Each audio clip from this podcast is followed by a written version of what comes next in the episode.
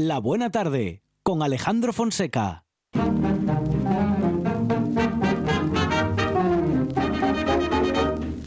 Es tarde de fútbol, cuánta expectación. Va a empezar pronto el partido que será de emoción. Ya ha sonado el pito, ruge la afición. Ahí va el delantero centro cogiendo el balón. Mira despierta, corre, corre, corre, corre, corre, corre, corre, corre bajo el sol.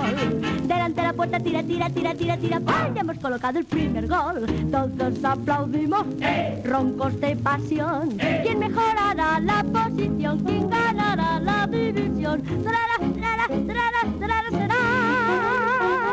¿Quién gana el campeón?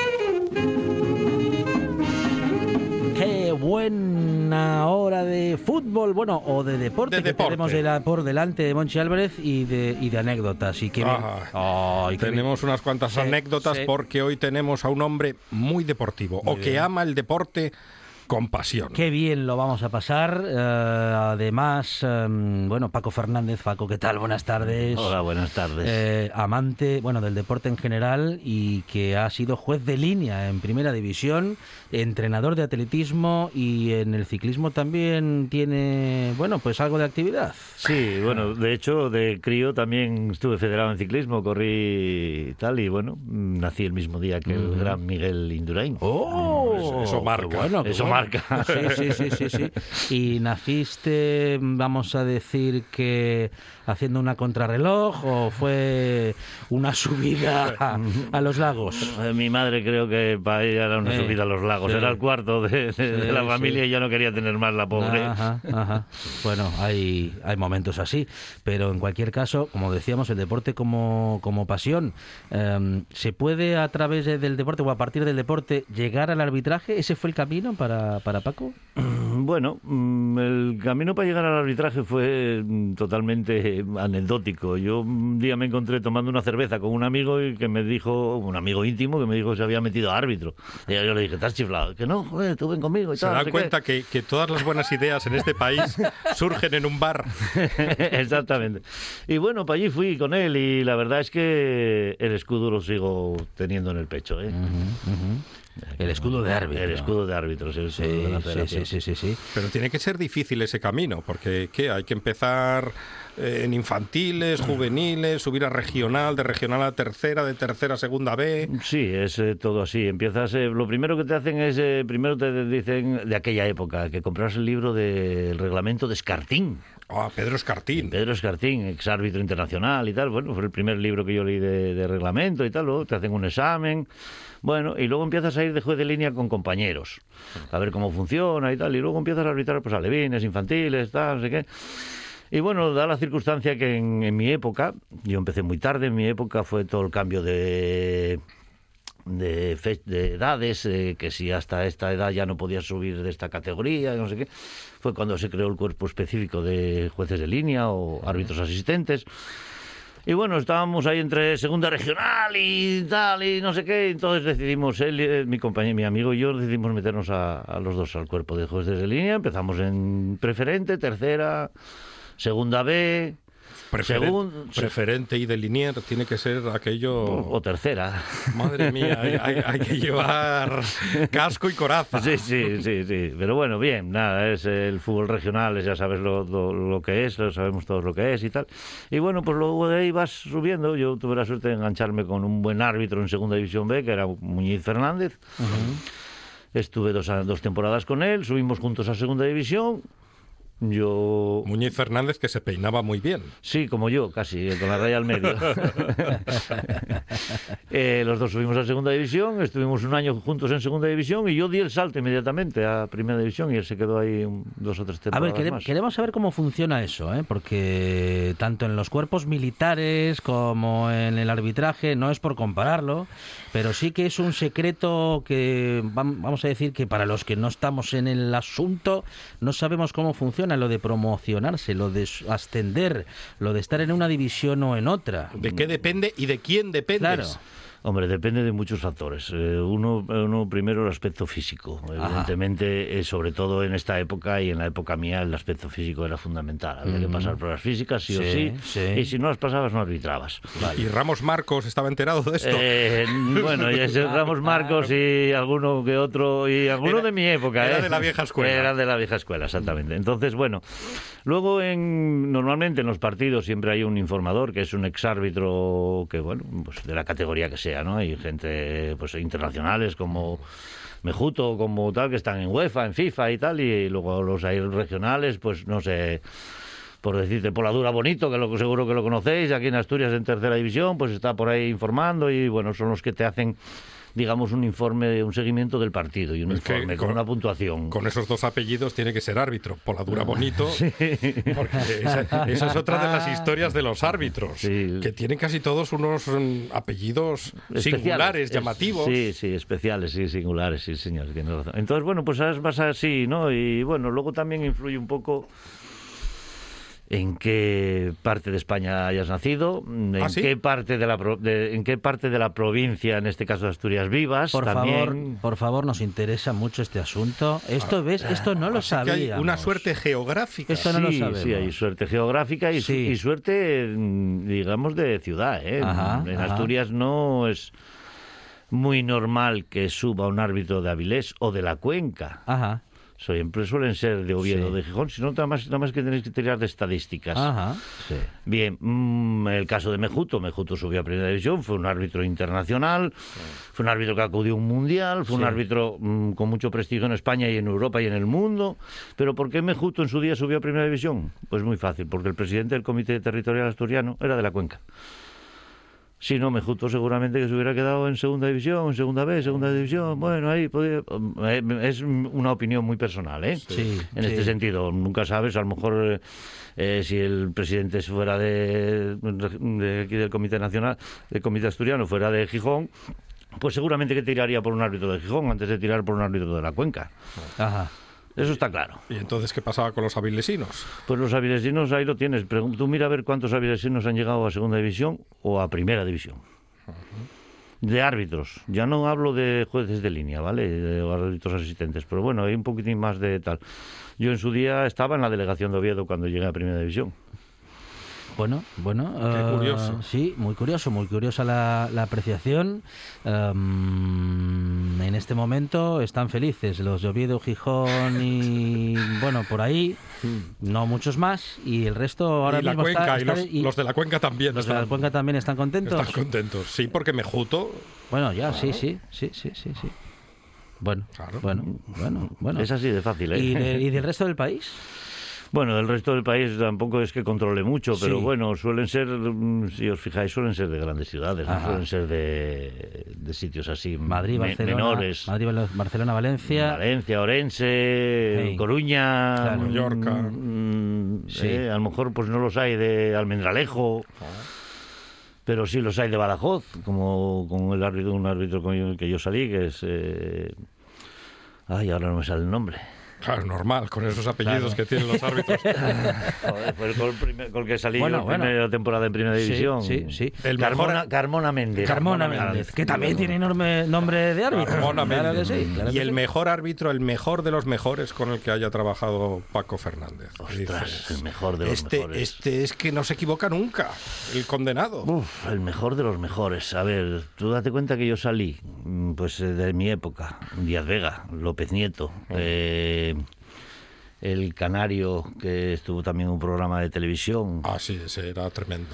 eh, Carmona Méndez, eh, a ver, el, el gallego, el, el González Vázquez, el de Almería, que está ahora de vicepresidente del Comité Nacional. eh, o sea, el mejor, el mejor. Brito te- Arceo, el canario es Brito Arceo. Brito Arceo, Brito Arceo. Eh, el mejor, el mejor. Yo con el que mejor me llevaba y con el que mejor disfruté del arbitraje fue con el gallego, con, con González Vázquez, con Bernardino. Disfruté muchísimo dos temporadas que estuve con él. Se puede disfrutar del arbitraje. Sí, sí, claro. Si disfrutas del arbitraje, porque mm, tú date cuenta que te pasas prácticamente eh, cada 15 días un fin de semana de convivencia. Ujú. Te juntas el sábado, por poner un ejemplo, a las 7 o las 8 de la tarde, vas a cenar, charlas, tal, no sé qué. Domingo desayunas juntos, comes juntos Ya, por la ya tarde. hay casi una relación de, tarde de haces- amistad. Sí, sí, de hecho yo estuve en su casa, de hecho yo fui varias veces a Orense a verlo. eh, eh, si voy por Galicia y puedo pararme a verlo a él o a Costoya, que era mi compañero con él, pues los llamo y quedamos y tomamos algo, comemos juntos, o sea, no, no, no, es- es, ¿Es un buen árbitro? Mm, A lo mejor pregunto una tontería muy obvia, pero mm, me atrevo a hacerlo porque, claro, a lo mejor no es el mejor árbitro el que menos se equivoca. Bueno, eso será una de las cuestiones, será una de las cuestiones, bueno, a tener en cuenta. Pero hay más cuestiones, ¿no? A tener en cuenta. Eh, liderar el, vamos a decir que liderar desde de su responsabilidad del partido, en tanto ese árbitro que, bueno, está pero pasa desapercibido. ¿Ese es el mejor árbitro, el que no es protagonista? No, yo creo que el mejor árbitro es el que durante el partido Sí. mm, lo dirige dentro del reglamento y tiene aciertos y errores como cualquier persona humana y de- ante un error eh, pasa página inmediatamente y sigue. ¿Vale? Y, y que tenga confianza con los jueces de línea, que se compenetre muy bien con ellos. ¿Y cómo hace Eh, un árbitro? Claro, hoy en día ya con las comunicaciones eh, a lo mejor hay, bueno, mm, alguna comunicación en la que el árbitro recibe la información de si se ha equivocado o no, pero claro, antes, sin esa información, un árbitro, mm, supongo que si tenía que hacerle caso a los jugadores, está pensando o estaba pensando constantemente que se equivocaba, porque los jugadores siempre reclaman un error del árbitro. Ah, bueno, los jugadores reclaman, lo reclaman todo. Lo que sea. Reclaman todo, incluso el sueldo, ah, Sí. reclaman hasta el sueldo en el Sí, campo si hace falta sí, y tal. No, no. El, el árbitro tiene que tomar decisiones en décimas de segundo y punto. Y seguir, y seguir, seguir. Son 90 minutos tomando decisiones. Que si eh, no, no solamente voy a pitar esta falta, o también no voy a pitarla Ajá. no hay nada. Hay algo, no hay nada, hay algo, no hay nada, hay algo. Es Mm, como mm. el asistente, estás, estás, estás, estás y en el momento del pase ahora no estás y corres. O sea, no, no mm, puedes pararte a, a- a- pensar, ¿no? Tienes que ir pum, pum, pum y los 90 minutos. Y olvidarte si pitaste una falta anterior. Si yo recuerdo algún fuera de juego que me los he comido Ajá. con patatas, Sí, sí. con patatas fritas. Es que tiene que ser dificilísimo lo del fuera de juego. Eh, A mí me parece muy complicado. Hay, hay que si la mano, que si el pie, que si está por delante. El, el- cuando la jugada es muy justa, muy justa, muy justa, todo el mundo dice, ante la duda hay que seguir. Yo cuando, cuando levantaba la bandera no tenía ninguna duda. Ahora, mm, claro, también me los he comido, repito. Yo le anulé un gol a Cleaver en, en el Nou Camp. ¿A quién se le ocurre? Eh, a quien- ya, bueno, a, a mí con, los, nada más. con los goles bonitos que Joder. hacía Kluivert. Y yo me di cuenta inmediatamente que había metido la pata, pero una vez que tengo el banderín arriba... Hay que mm, mantenerlo. Yo lo mantuve, en ese Sí, momento lo sí. mantuve, pero vamos, eh, con todas las de ¿Y la te ley. diste cuenta en el momento que te Sí, sí, yo me di cuenta en el momento que me había equivocado, pero eso de subir y bajar el brazo no queda nada bien, mm. ni en el campo, ni luego en la televisión, ni nada. Entonces, pues dices tú, te lo comes. Y, después lo comentáis el, Lo comentamos al, fi- arbitral. al final del partido, nunca en el descanso, porque eso fue antes del descanso. De hecho, tengo mm, ese mm, partido grabado y, y sale Cleaver hablando conmigo y dándome yo, ya, ya, sí, sí, sí, pero claro, no le voy a decir, sí, metí la pata, compañero, te me lo comí, no. Ah, no, Y al árbitro en el descanso tampoco, evidentemente. Al final del partido, sí, al final del partido sí, lo, sí lo Si comentas. el árbitro se equivoca a partir de un error, bueno, vamos a decir que mm, grueso, el, el equipo arbitral ya está marcado en ese partido. Le condiciona. Al completo está condicionado. Condicionado no, marcado Ajá, sí. ajá. Condicionado no, nunca Sí. te va a condicionar. A mí, por ejemplo, Sí. el error este que estoy comentando de Cleaver no me condicionó el resto del partido. Yo Mm, seguí trabajándolo igual, seguí trabajando tal. Yo sabía que me lo había comido. Bueno, pues aquí paz y por gloria. Pero Sí. siguiente, lo que no puedo hacer es luego no levantar el banderín si hay un jugador del Barcelona en fuera de juego y marca un gol, porque serían dos, error- dos errores. Entonces, mm, no te condiciona, ni te marcas. Sí, mm, eh, mm, con respecto al a los espectadores te condiciona muchísimo, porque un error del árbitro o de tu compañero o tuyo propio repercute en los tres, somos un equipo. ¿Y, cómo marca un juez de línea en tu época, que ahora ya lo dirán por el pinganillo, pero en tu época, un penalti? ¿Te mira el árbitro? ¿Fue penalti? ¿No fue penalti? Normalmente, en, en mi época ya teníamos el botón de- del banderín. Ah. En mi época ya teníamos el botón donde el árbitro tenía, tenía aquí. Que eran los el- años el brazo. 90. Sí, exactamente. Ya teníamos el, el- el botón. Y entonces cruzabas el banderín abajo y le dabas al botón. Y el árbitro, una vez que siente el, el vibrador, miraba para ti. Y bueno, generalmente, Penalti. penalti. Um, ahora teníamos aquí una cuestión muy importante, Paco, y es justamente la que se refiere a un partido importante con un equipo grande y uno pequeño. Una, vamos a un supuesto. Partido en el que hay eh, una eliminatoria. Partido único, o vamos a decir, segundo partido. Vamos a decir un equipo grande, cualquiera, Real Madrid o Barcelona contra el Rayo Vallecano. Eh, se supone que el segundo tiempo va a ser mucho más caliente y de mucha más tensión que el primer tiempo. Eh, se- esto es determinante para saber qué línea, qué juez de línea va a estar en la mitad del campo del ataque del equipo más grande y del más pequeño. Esto va por sorteo, se decide, mm, lo decide el árbitro del partido. No, normalmente eh, a principio de temporada te marcan como juez número uno, juez número dos de este árbitro Ajá. en concreto. Ajá. Punto. Y durante toda la temporada, si eres el juez de línea número uno, vas a banquillos, y si eres el número dos, vas al lado, de- al lado contrario a banquillos. Ajá. Y eso toda la temporada, sea la trascendencia que tenga el partido. Bien, bien. si vas bien. con tú, yo, yo estaba con González Vázquez de número uno y tengo ido cuando venía él aquí a Gijón, pues a lo mejor a mí me mandaban con López Nieto o con otro árbitro y yo siempre iba pues sustituyendo al que al que seguramente pues ese árbitro ese árbitro tenía juez de línea de Bilbao, pitaban en Bilbao, entonces nos intercambiábamos. Él venía de número uno conmigo, yo iba de número uno o dos, dependiendo del que fuera con el otro árbitro. No hemos hablado del bar. El bar, eh, tenemos que hablar del bar con V, que a veces se genera más polémica en el bar con V que en el bar con B. Eh, la polémica en el fútbol es mm, la que mm, le da esa pasión al fútbol. A llavar con B o con V. Pero a Paco le gusta el bar. A mí sí me gusta en determinadas ocasiones, en determinadas cuestiones sí me gusta. Jugadas que pueden ser muy, muy justas en el fuera de juego, el- un gol fantasma, Un penalti. agresiones, un penalti, eh, ese tipo de cosas sí me gusta. Hay otras que no me gusta tanto que se metan. Evidentemente yo si estoy como árbitro y el del bar me, me reclama una jugada o lo que sea, yo como árbitro tengo que ir a verla a la pantalla. Y luego decidir yo, no que decida él. Ajá, ajá. Eso lo tengo clarísimo. Yo como Sí. árbitro, siempre que me llamen, me digan, no, es que es un fuera, fuera de juego de Clari- dos metros. fuera de juego clarísimo. De dos no- metros, no, vale. hace falta ni que lo mires. No, Sí, voy ah, a verlo ah. igual. Pero por- ahora cuando van a la pantalla ya mm, sentenciado, van a pitar casi Eh, siempre. Bueno, eh, cuando normalmente cuando van a la pantalla es cuando el del bar dice, oye, mírala tú porque desde aquí parece y tal. Pero claro, yo siempre, mm, yo tuve alguna anécdota cuando estaba en la delegación de Oviedo y don Manuel Díaz Vega nos daba las clases los viernes y nos traía... Y digo lo de don Manuel con recochineo, porque sé que se ríe Monchi. Sí, sí. Y nos traía vídeos de la jugada del domingo y tal. Y yo siempre decía, mira Manolo, a mí lo que me diga la televisión, que me tú traes en el vídeo no es lo mismo que yo vi en el campo, no es lo mismo que yo aprecio en el campo. Me puedes traer, traer lo que quieras, que me confundí, que, hacer, que acerté lo que quieras. Sí, a lo mejor Pero el tiro el- de cámara es diferente. Pero en el campo yo aprecio esto y es lo que, lo que, lo que pito, lo que señalo, lo que, lo que sea. ¿Es lo mismo un jugador holandés que un jugador rioplatense?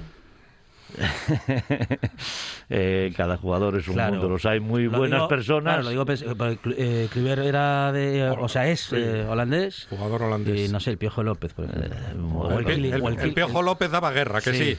El Piojo López era lo más, Sí. No se puede decir a estas horas, pero lo más, lo estamos pensando. lo más, cling, cling, cling, cling, en un campo de Sí. fútbol. O sea que era rápido, por ejemplo. Ya. rápido como una centella, el, el cabrito, Ajá, rápido, ajá. era como el Uh. Piojo López, tenías que estar eh, con mil ojos eh, en, el- en él, en Sí. el defensa y en el balón. O sea, Porque ah. En, un pase... en la en do- misma jugada, codazo fuera de juego y no, so- no, sobre todo la arrancada que tenía de velocidad.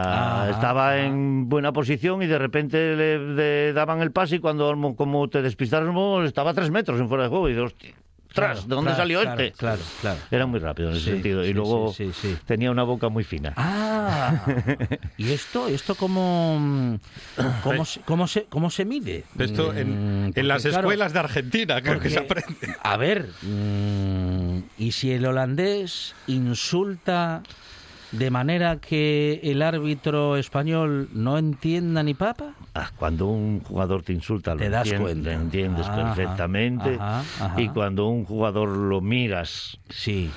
y le echas una mirada, te entiende perfectamente. eh, O sea, en ese Lenguaje- sentido, el lenguaje lenguaje- corporal y el sí, lenguaje gestual, Universal.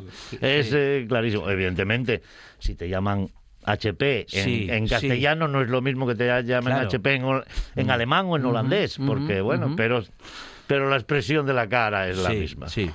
Pero se puede amonestar, vamos, eh, amonestar o incluso... Ah, no, no. Ante un HP es Un ansu- caseta, es caseta Un sí o sí. insulto grave... Tarjeta roja. Caseta Sí. sí. o sí. O sea, yo mm, en tercera división, en segunda división, Ajá. En segunda B, nunca permití que nadie en primera me lo tuve que comer al Piojo López, pero Ajá, porque no quería dormir con la Guardia Civil, quería Sí. ir a cenar en Valencia luego Sí. tranquilamente. Sí, porque ese es un campo complicadillo, ¿no? Para mí es el más difícil que hay en la Liga Española. ¿Por, por qué? Por la presión de la gente, la presión, la presión de la gente. El Valencia, si todos apoyan al equipo, apoyan al equipo. Si todos pitan al árbitro, todo el campo pita al árbitro. Mm, da igual que estén lejos que cerca. Es una olla a presión. ¿Será el problema de las camisetas blancas que tienen tanta influencia en el resultado final? No lo sé. Va a ser- algo, va a ser algo- eso. algo de eso puede ser, algo de eso puede ser. Algo Y, de eso y el que ser. caía más veces en fuera de juego, el Piojo, Raúl. No, de, de todo, todos un poquito. Pero bueno, ya, si ya te refieres a Raúl, sí. Bastantes veces. Caía sí. en fuera de juego. Caía bastantes veces. A mí me encantaba cuando caía fuera de juego. Ajá. tocaba en mi Sí. banda. ¿Por qué?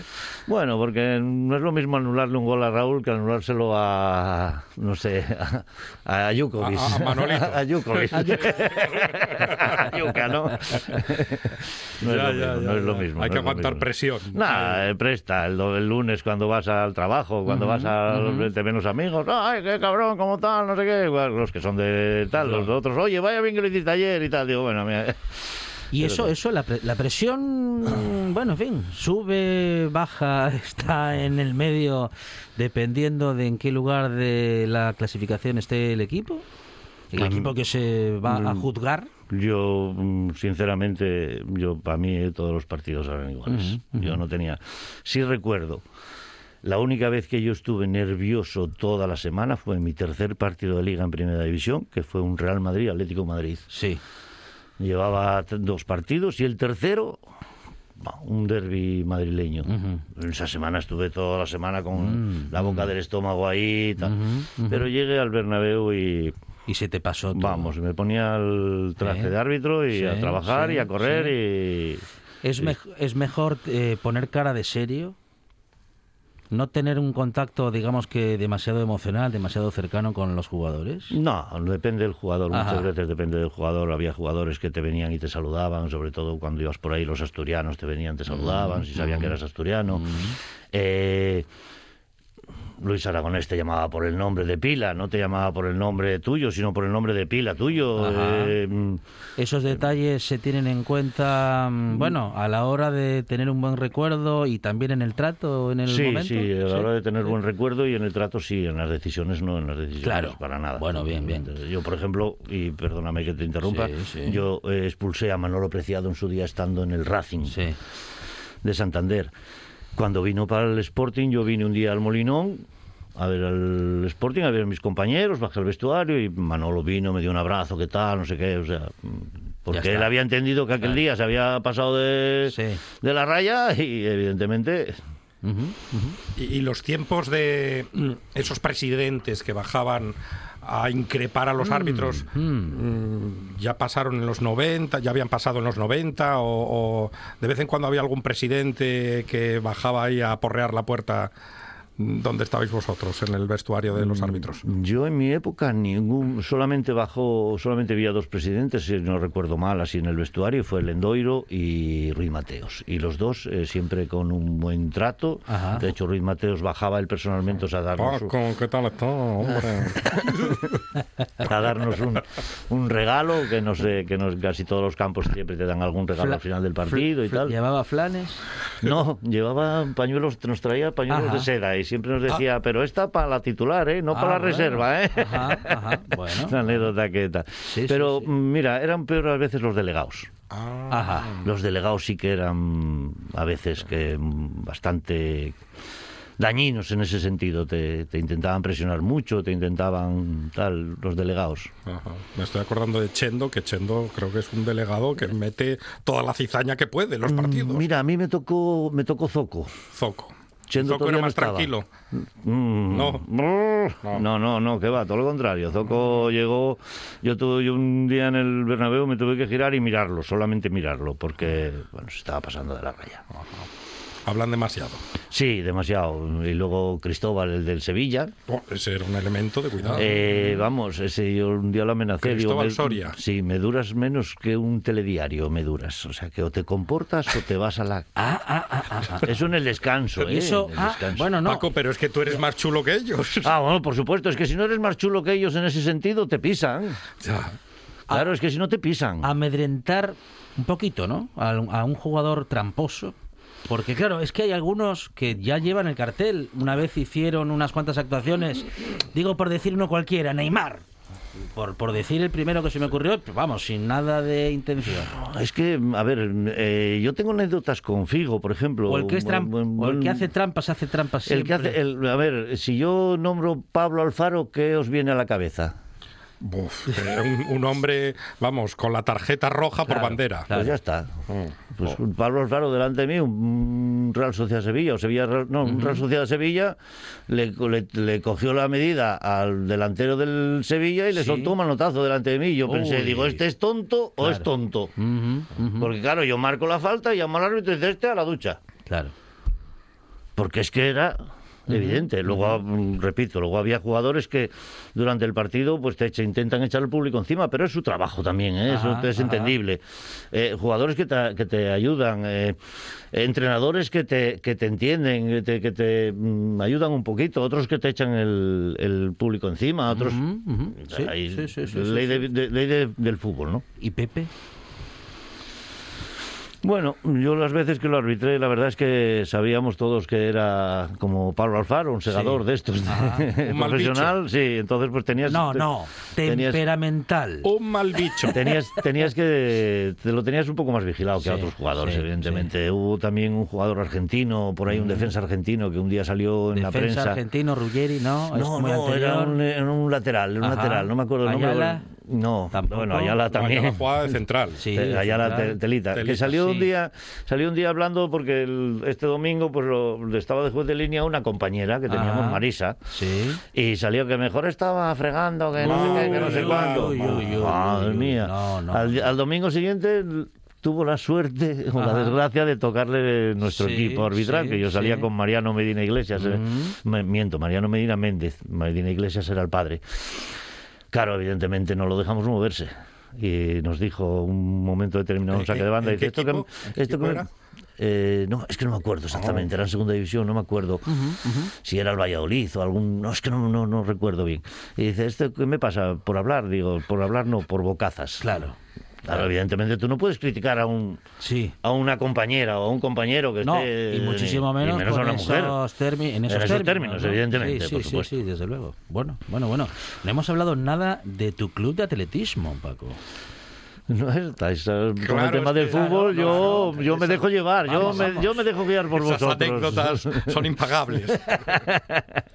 Bueno, Porque sigues en Corbera. Eso es. Sí, sigo en Corbera y en Grau. Tengo Ah, un grupo en Grau tengo veintipico críos en Grau también, en mi pueblo natal. Ujú, ujú. Sí, sí, desde hace dos temporadas, dos temporadas y media que, que llevo allí. Tengo un ¿Cómo funciona? también. ¿Cómo funciona la escuela? ¿Qué hacen los chicos y chicas allí? Bueno, a ver, la escuela funciona tanto en Corbera como en Grau de la misma manera. Intentamos que todos eh, practiquen todas las modalidades del atletismo Ujú. y los encaminamos a la que mejor se les dé. Y también los dejamos, los dejamos hacer lo que más les guste a ellos. Es decir, si un crío es un saltador de altura del, del copón, pero va, no le da más y le gustan más las vallas, pues va a hacer vallas porque le gusta a él y va a hacer altura porque el- nosotros creemos que es donde va a destacar. Sí. ¿Vale? En, ta- es en los dos sitios igual. ¿Y, y- y- y qué pasa en esos casos? Porque, claro, si físicamente está más eh, destinada esa persona a una disciplina que a otra, pero le gusta más otra que la anterior, funciona, quiero decir, suele funcionar el entrenamiento para llevarle a eso que se le da mejor y acaba por gustarle o se resiste. Mm, Bueno, vamos a ver, hay de todo, pero principalmente le encaminas y le dices, mira, mm, eh, evidentemente este año pasado no hubo juegos escolares por el tema de la claro. pandemia, pero en años anteriores que sí lo sabía, mira, tú fíjate que en altura est- est- estás en la final, tienes eh, la tercer mar- mejor Claro. marca de Asturias, Claro. entonces... mm, saltas muy bien, mira Eso- que mira qué bien lo haces en el aire, le Eso anima vídeos. mucho, claro, claro, entonces eso anima, claro, vaya sí, te gusta mucho, pero que te, estás el décimo, no llegas ni a la final. ujú, Entonces todo eso los críos, eh, eso y el cariño que les das, cómo los eh, tratas y tal, todo eso les ayuda mucho. Bueno, el deporte como parte del sistema educativo en este caso, ¿no? O de, bueno, eh, respecto de lo personal. Sí, sí, evidentemente en nuestro club eh, mm, priorizamos eh, siempre el aspecto positivo y, eh, y no nos importa en demasía el resultado. Nos importa que un crío acabe una competición. Estamos ahora mismo en la época de cross, el otro día estuvimos en Pravia. Llevé, había tenía inscritos 50 niños, fueron a competir 42 o 43. Hicimos dos podios, un tercer, una niña tercera en sub 10, eh, en sub 10 segunda y una niña en terce- eh, tercera en sub 12.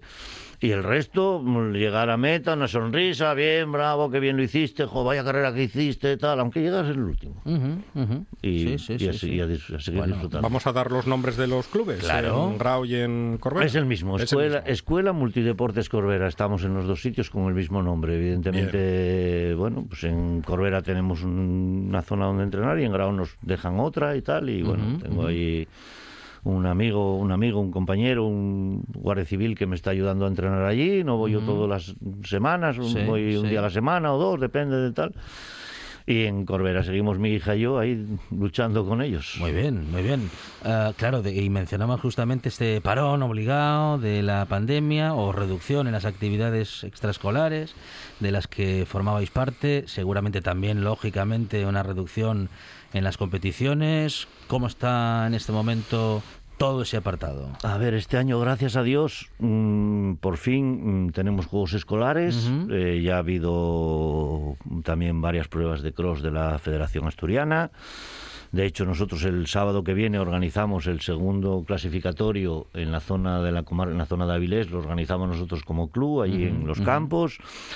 Eh, ya está programado todos los juegos escolares prácticamente de todo el año. Este año por fin va- los críos van a poder entrenar y competir, que fue algo que el año pasado no nos permitieron y nos, nos mató a Claro, todos. claro, nos mató a claro. todos.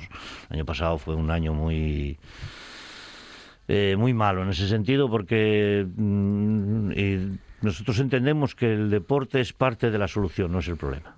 Ese es- y, y los Cierto. políticos y los de arriba entendieron todo lo contrario. Claro. Ajá, ajá.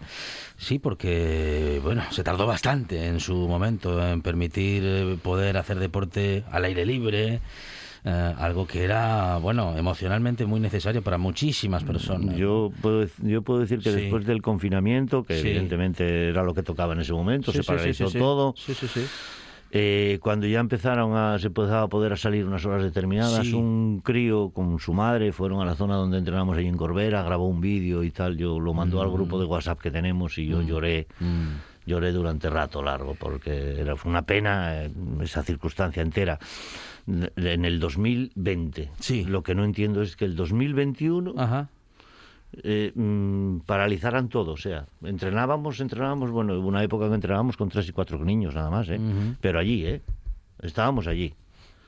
Venían tres o cuatro niños. A partir de marzo, abril, fue cuando empezaron a venir más niños, fue cuando empezó un poquitín a bajar también la incidencia del Claro, COVID y los, claro. y los Marzo, niños abril de 2021. de 2021, y pe- pero hubo ahí cuatro o cinco competiciones que permitió eh, el gobierno del Principado porque las organizaba la Federación Española Claro. a través de la Asturiana, pero ta- pero e incluso in- luchamos para que en cada zona hubiera una competición de alguna manera, que en casi todos lados fue cross, menos en Gijón, que hicieron un montón de pruebas, tres o cuatro en, en las mestas, cosa de que yo mm, era lo que luchaba. O sea, vamos a ver, en, en mayo o en junio no me puedes mandar a un crío a hacer un cross, Claro. porque el cross es la época de invierno. En mayo o junio, después de todo lo que pasamos, Mm.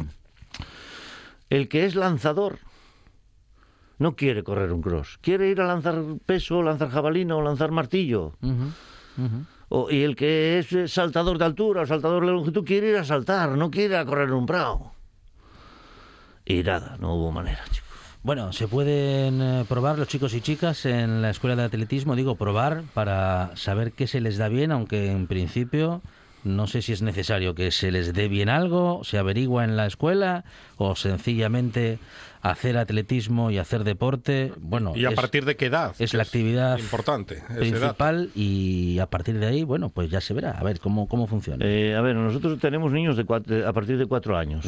Evidentemente la edad ide- ideal, la edad ideal es a partir de los seis, la edad ideal. Pero bueno, cuando vienen niños de cuatro años, pues juegan, juegan a correr, juegan a saltar, juegan a lanzar, juegan a todo. Eh, evidentemente, lo primero que tienes que hacer eh, en cualquier niño de 6, 10, 8 años, 9, es mm, primero ponerlos un poco en forma, enseñarlos a correr, enseñarlos a coordinar, ¿eh? Eh, enseñarlos a, hacer ciertos ejercicios de coordinación, de técnica de carrera, de tal. Y luego ya, pues eh, lo que hacemos es eh, cada X eh, semanas o cada dos semanas, cada tres semanas, dependiendo también de la época, pues eh, los vas pasando por las distintas eh, mm, modalidades. Bueno, pues este fin de este martes los que vienen a entrenar van a saltar longitud. Y saltan todos longitud. Ujú. Los enseñas a saltar todos longitud. Y vas viendo. Vas viendo quién tiene ese muelle del salto o quién no llega al foso. Evidentemente, los hace saltar desde un metro o menos, tampoco no mides, no tal, pero sí ves las sensaciones. Con altura pasa lo mismo, con las vallas eh, pasa lo mismo, con lanzamientos, pues los pones to- todos, no, evidentemente, porque por ejemplo ayer tenía en la primera hora de los pequeños teníamos eh, mm, 28, 30 niños, no lo puedes poner todo porque en, en una hora no te da tiempo a que todos hagan. Entonces vas poniendo por grupos. Coges un grupín, hoy vamos a enseñaros a este grupo a hacer lanzamiento de peso. Les enseñas eh, cómo es el- la técnica, más o menos, y empiezas siempre por el final. O sea, un crío con 8 o 9 años no te hace lanzamiento de peso ni en círculo, que es el que se lleva ahora, digamos, en giro, ni, en- ni, el, ni el desde abajo. No, lo pones y, y que lance, que, que haga solamente el lanzamiento, para que vaya cogiendo eso. Y bueno, pues vas enseñándoles poco a poco y vas viendo. Y ah, pues a mí me gusta lanzar, a mí no me gusta lanzar. Yo tengo un crío en grado, concretamente, que es corpulento, es tipo Monchi. Es corpulento, Sí, es fuerte. sí. Pero le gusta correr. Y lo enseño a lanzar jabalina y bueno, va, sí, pero, pero yo quiero correr. Ujú. Ya que luego depende de muchos factores, ¿no? Pero tienes que ir poco a poco ahí inculcándoles un poquitín y tal. Y bueno, que, y luego en los juegos escolares que hagan todas las pruebas posibles, ¿eh? Todas las posibles. Es Paco Fernández, eh, responsable de la Escuela Corbera de Atletismo. Fuera multideportes. Multideportes Corbera y una, como pueden escuchar, un apasionado del deporte que nos ha contado buena parte de su vida y unas anécdotas muy interesantes. Paco, muchísimas gracias. Ah, Gracias a vosotros, es un placer venir aquí y charlar con vosotros, es una maravilla, estoy encantado del- de, venir. Me podéis traer todas las semanas si queréis, que estoy encantado, de verdad que da gusto Gracias, con Paco. vosotros. Pues no sabes lo que acabas de hacer, Paco. Muchas gracias. A vosotros un abrazo. Esto es RPA, la radio autonómica de Asturias. Nueve de cada diez guionistas de radio recomiendan escuchar La Buena Tarde. El décimo ahora trabaja en los alambres, pero también tiene la mala costumbre de comer todos los días. Escuche La Buena Tarde en RPA.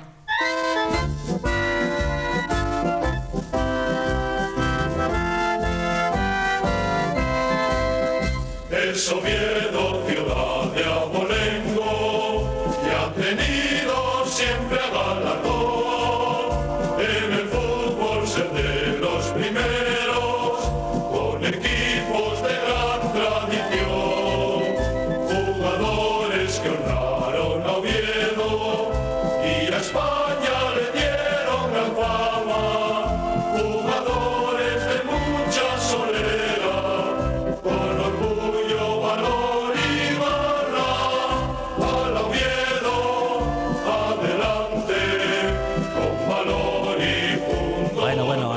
aficionados del Sporting les pedimos por favor que sigan escuchando el programa unos minutos. Eh, Juan Sáez está en pie, Está con la emocionado. mano en el pecho. eh, y claro, lógicamente es el eh, himno del Real Oviedo. Y van, porque claro, es que aquí todo tiene que ver con todo, como diría aquel presentador. Y es que el historiador oficial y oficioso del Real Madrid regresa a la No, del Madrid no, del Perdón, Oviedo. Del Oviedo, del Oviedo, perdón por el lapsus. ¿Por qué habrá sido? ¿Por qué relaciona el Oviedo con Yo el Real Madrid? tiene, tiene el Madrid en la cabeza hoy. Ay, ay, ay, ay.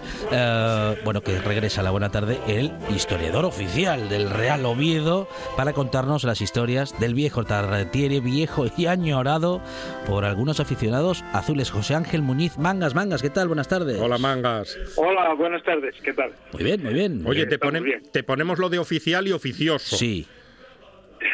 bueno, oficioso, porque oficial no, no, no soy. Soy un aficionado que me gusta esto de varios años y es, bueno, oficioso.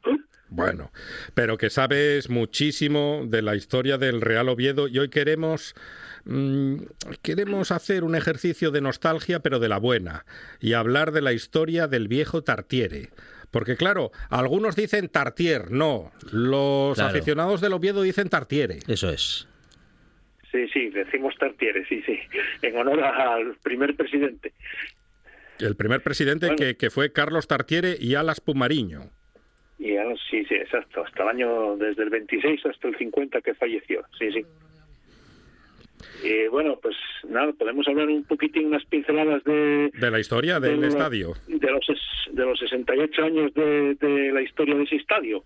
Venga. Y, Porque bueno, esa- pues esto, sí. mira, su- surgió la idea de construir un estadio surgió a raíz de, de una cosa relacionada con Gijón, precisamente, Ah, porque en 1928 eh, Oviedo había había solicitado el partido internacional España-Italia de marzo del 28, eh, pero el Comité de la Nacional de la Federación eh, no, no autorizó el campo que jugaba el Oviedo, Teatinos.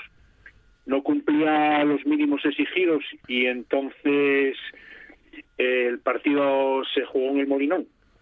Eh, de aquella el Oviedo había, se dice que había ofrecido unas 65.000 unas 65.000 pesetas por por jugar, por traer este partido a Oviedo, pero bueno, al no ser reglamentario el campo, pues, pues se trasladó a jugar al Molinón. Eh, a partir de ese momento, entonces surgió la necesidad en Oviedo de hacer un gran estadio. Y así fue como, como se empezaron a hacer gestiones eh, para, para la construcción. Eh, todo, luego sí ya se empezaron a buscar unos terrenos y financiación y, y hasta 1930 nos adquieren unos terrenos eh, en una zona llamada Ciudad Jardín, que era de Buenavista, donde se al final se, se construyó.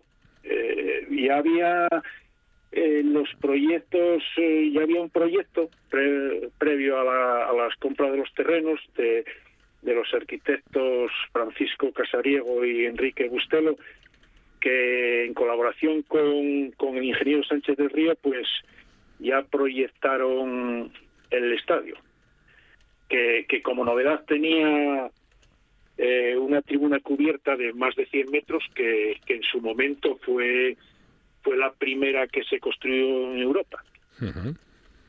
Luego, bueno, la economía del ayuntamiento, como pasa actualmente, a pesar del paso de los años, no permitía hacer ese desembolso económico y entonces se crea una sociedad anónima llamada Stadium Sociedad Anónima que destacados empresarios de la ciudad pues aportaban unas cantidades importantes de dinero y fue con la que se, se iniciaron los trabajos en 1930 para la construcción de- del nuevo estadio.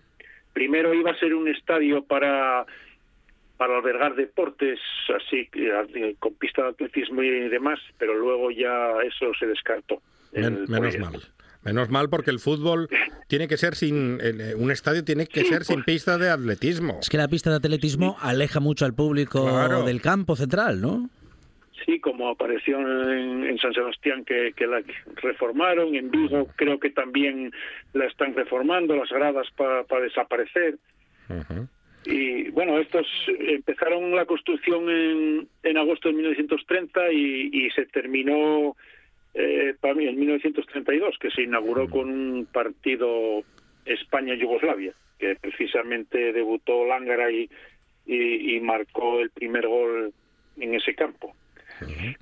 Eh, ese partido levantó gran expectación en Asturias, eh, se, se habilitaron taquillas en Gijón, en Avilés, aparte de Oviedo, y se calcula que asistieron unos 18.000 espectadores a, Ujú, ujú. a esa inauguración.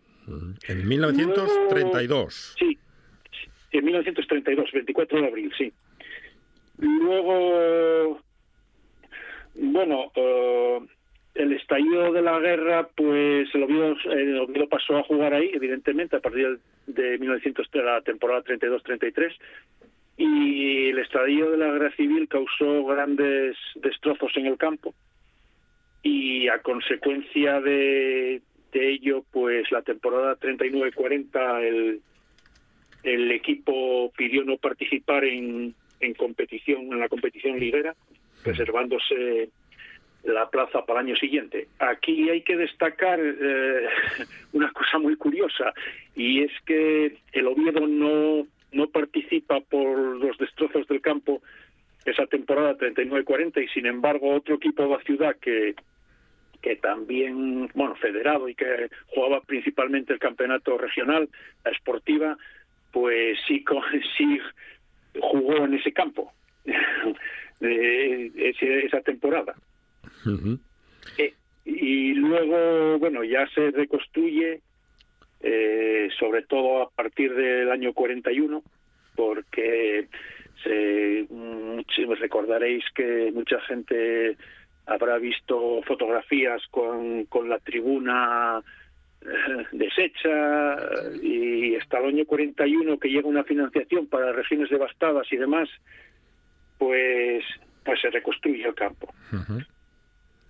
Eh, luego sufre, bueno, destacar que, que por ejemplo en 1943 se constituye otra otra imagen que tenemos en la retina, una una torre que se que diseñó Juan el arquitecto Juan Bayoure, que, que era visible desde desde cualquier zona del campo y que era un marcador. Eh, además eh, fue financiada por la firma de Juan Serrano. Y luego el campo sufrió diferentes eh, remodelaciones y ampliaciones de gradas y demás. Y fue vendido al ayuntamiento, la sociedad esta anónima lo vendió al ayuntamiento en 1954. Y luego, pues, eh, en 1958 cambió, se cambió de pasar de Estadio de Buenavista a el pleno del ayuntamiento de 22 de julio del 58 pues pues aprueba la propuesta que había pedido la directiva de nombrar al campo como Carlos Tartier y ya pasó a llamarse ¿no? en honor al primer presidente. Luego sigue sufriendo diferentes transformaciones. Ah, En el 69 se inaugura la luz artificial, se cubre, en el 70 se cubre alguna grada y, y luego pues El Mundial, llega al Mundial 82. llega el Mundial 82 que digamos que se transforma, bueno, después de, de diferentes polémicas en la ciudad, que si construir uno nuevo, que si, que si remodelar el antiguo y tal, si llega el acuerdo de remodelar el antiguo, prácticamente no queda simplemente, digamos que queda el terreno de juego, todo lo demás eh, es demolido y construido nuevo, todas las gradas y se reinaugura, digamos, en el 82 con un partido de un equipo del Real Oviedo reforzado con Iriarte, Carrete y demás que ya no estaban Uría, que ya no estaban y, y contra una selección de Chile. Y luego acoge otros, se da la circunstancia de que el siguiente partido internacional que juega España en Oviedo en el año 88 juega otra vez con contra Yugoslavia. Y se da la circunstancia que la, la caso anecdótico que en el primer partido España había ganado 2-1 y en este segundo es al revés, ganó Yugoslavia 1-2 y luego bueno, a partir del 96 eh, como como las normas de la FIFA eh, hablan de que tienen que tener todas las localidades sentadas y con una capacidad que, el estadio solo queda con una capacidad de unos 14.000 espectadores. Y entonces ya se estudia eh, el proyecto de hacer un campo nuevo que, el ayuntamiento surge la polémica también que si hacerlo un sitio en otro y el ayuntamiento lo lleva a la zona actual de Gairía y este campo pues alberga los partidos hasta el 20 de mayo del 2000 que, que se juega el último partido de liga y el último partido oficial en este estadio. Y así a grandes rasgos podemos... A grandes rasgos, mangas, porque polémica sigue habiendo y añoranzas del viejo Tartiere también por parte de la afición. Evidentemente aquello era un campo muy acogedor y sobre todo para meter a presión a, a los equipos rivales y, y ahora realmente está un poco alejado con malos accesos eh, el terreno de juego bueno ahora parece que que se consiguió mejorar mm. y pero realmente eh, claro los que conocimos el otro campo pues añoramos el viejo. Mm. Bueno, ¿Mm? sí. Sí, sí, no, no, no, no. Eh, efectivamente, mm, bueno, pues eh, hay, eh, han quedado muchas cosas por contar, ¿no?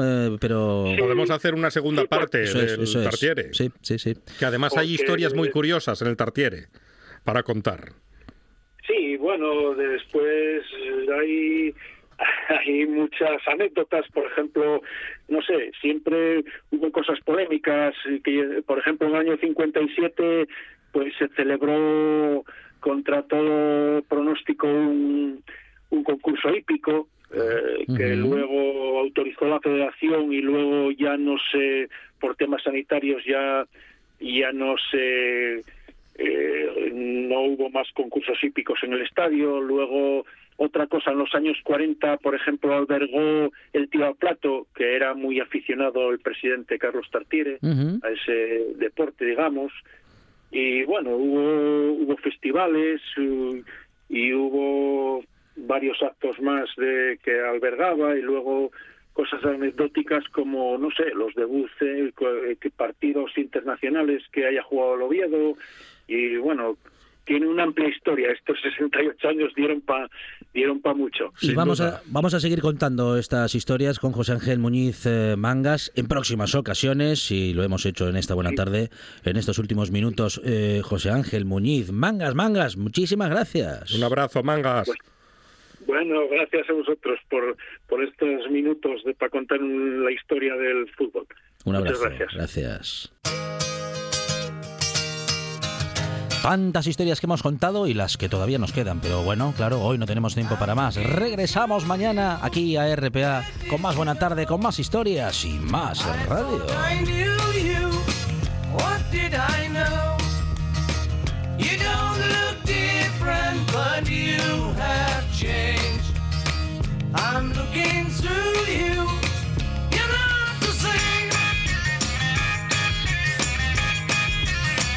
Your lips are moving, I cannot hear. Your voice is soothing,